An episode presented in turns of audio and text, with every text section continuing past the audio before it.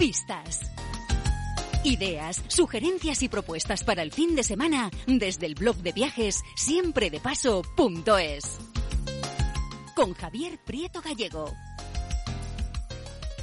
Pues hemos llegado ya al tiempo de nuestras pistas viajeras y por eso ya está con nosotros Javier Prieto Gallego, que como todos ustedes saben es fotógrafo, periodista y editor del blog de viajes siempre de paso.es, una publicación digital especializada en la divulgación de propuestas para disfrutar de la naturaleza y el turismo rural. Hola Javier, buenas tardes. Hola Ana, buenas tardes.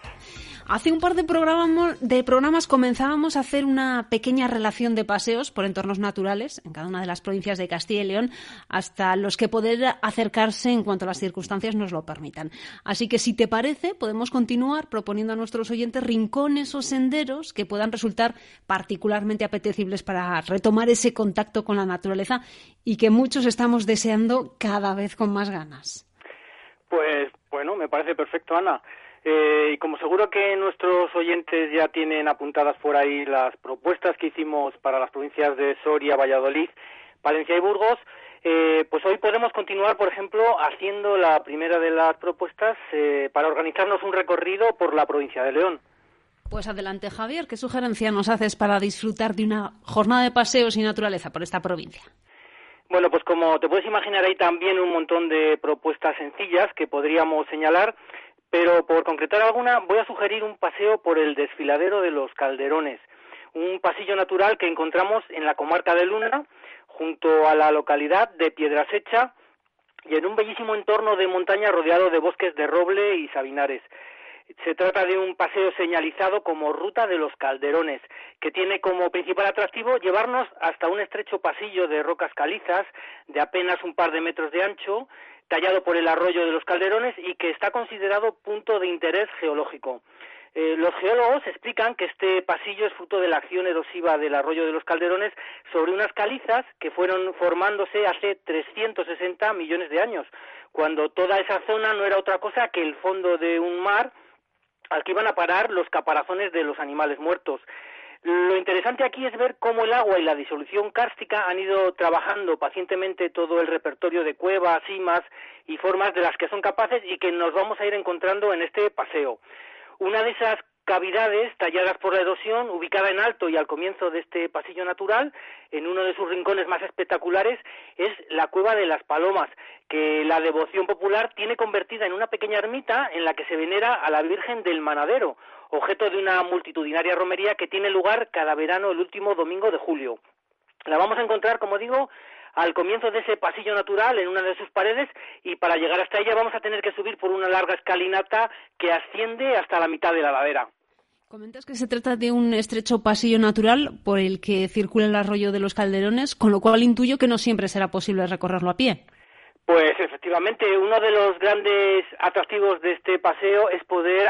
adentrarnos por ese estrecho desfiladero, pero bueno, como bien intuyes, el paso del arroyo de los calderones lo impide durante los meses más lluviosos del año. Se trata de una corriente de carácter estacional que en época de lluvias o de hielos ocupa desde aquí y hacia arriba todo el espacio disponible entre pared y pared. Pero la buena noticia para los caminantes es que cuando llega el buen tiempo, el caudal merma hasta llegar a desaparecer por completo durante unos meses para continuar fluyendo bajo tierra. Y es entonces cuando el paso por los calderones queda abierto para el peatón.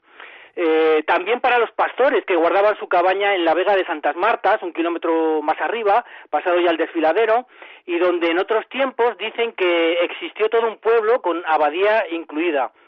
un pueblo que desapareció por completo, según cuenta una leyenda, por comulgar todos los vecinos un domingo con un pan que había sido hecho, sin saberlo, con el agua en el que había estado una salamandra, un animal al que se atribuyen muchas leyendas, de manera infundada, una gran capacidad para envenenar el agua. Bueno, pues hasta ahí, precisamente, hasta esta Vega de Santas Martas, es hasta donde podemos continuar nosotros este fácil paseo que desde, desde Piedrasecha tiene algo más de tres kilómetros que se pueden hacer sin dificultad en alrededor de una hora.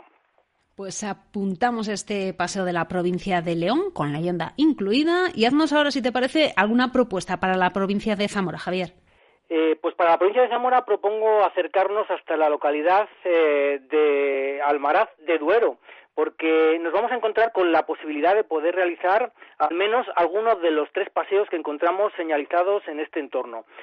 Almaraz de Duero es una localidad situada eh, 20 kilómetros al oeste de la capital zamorana, formando parte de la comarca de Tierra del Pan. Y como vamos a descubrir en esta visita, uno de sus rasgos paisajísticos más destacados viene dado por el paso de un río Duero que empieza precisamente en este lugar a dar forma a lo que tan solo unos pocos kilómetros más adelante serán los espectaculares cañones que forman las arribes del Duero. De hecho, el primero de los paseos que propongo en Almaraz es el que lleva hasta uno de los lugares más singulares del municipio, la Cascada de las Pilas, una pequeña concatenación de pozas y cascadillas que saltan desde las mismas orillas del Duero. Eh, un bello rincón de estas arribes incipientes que cuenta con el aliciente de un puñado de ruinas que pertenecieron a las antiguas explotaciones mineras que buscaron por aquí a finales del siglo XIX y principios del XX sacarle rentabilidad a la extracción de estaño, igual que lo hicieron los romanos unos que lo habían hecho los romanos unos dos mil años antes. Y la verdad es que es toda una sorpresa descubrir cómo a medida que nos vamos acercando a las orillas del Duero, se produce un cambio radical en el paisaje tanto porque empezamos a ver ese incipiente abarrancamiento del discurrir del Duero, como al descubrir en la misma orilla las ruinas descarnadas de lo que en su día fue una de las varias explotaciones de estaño que mientras duraron mm, vinieron a dar vida a una zona extremadamente aislada y pobre en esa época. La aventura de la minería del estaño, de la que todavía se localizan restos en varios puntos de los alrededores de esta localidad, corrió a cargo aquí de compañías inglesas y alemanas hasta que la falta de rentabilidad consumó un abandono al que los propios vecinos de Almaraz quisieron resistirse, continuando con la explotación de los yacimientos durante algunos años más por su cuenta. Bueno, precisamente para alcanzar las pilas, que son esa sucesión de cascadas que se remansan en unas eh, verdes pozas de aguas cristalinas, hay que pasar por entre los restos de unas de estas minas y después curiosear los distintos saltos de agua y pozas que forman, que conforman este paisaje. Desde Almaraz hasta aquí hay unos 5 kilómetros que podemos hacer andando en bicicleta, aunque, bueno, conviene advertir que como la, la señalización no es del todo clara en algunos puntos, no está de más contar con la documentación en PDF que se puede uno descargar desde el reportaje que está publicado sobre este tema en el blog siempredepaso.es. Otro de los paseos que yo recomendaría estando en Almaraz de Duero es el que lleva hasta los restos de la ermita de San Pelayo, en un promontorio con unas espectaculares vistas también sobre el río Duero y en un lugar en el que existió con anterioridad a la ermita un santuario rupestre prerromano del que pueden verse diversas marcas en las rocas cercanas al cuadrilátero de la ermita, así como la talla de una tumba antropomorfa.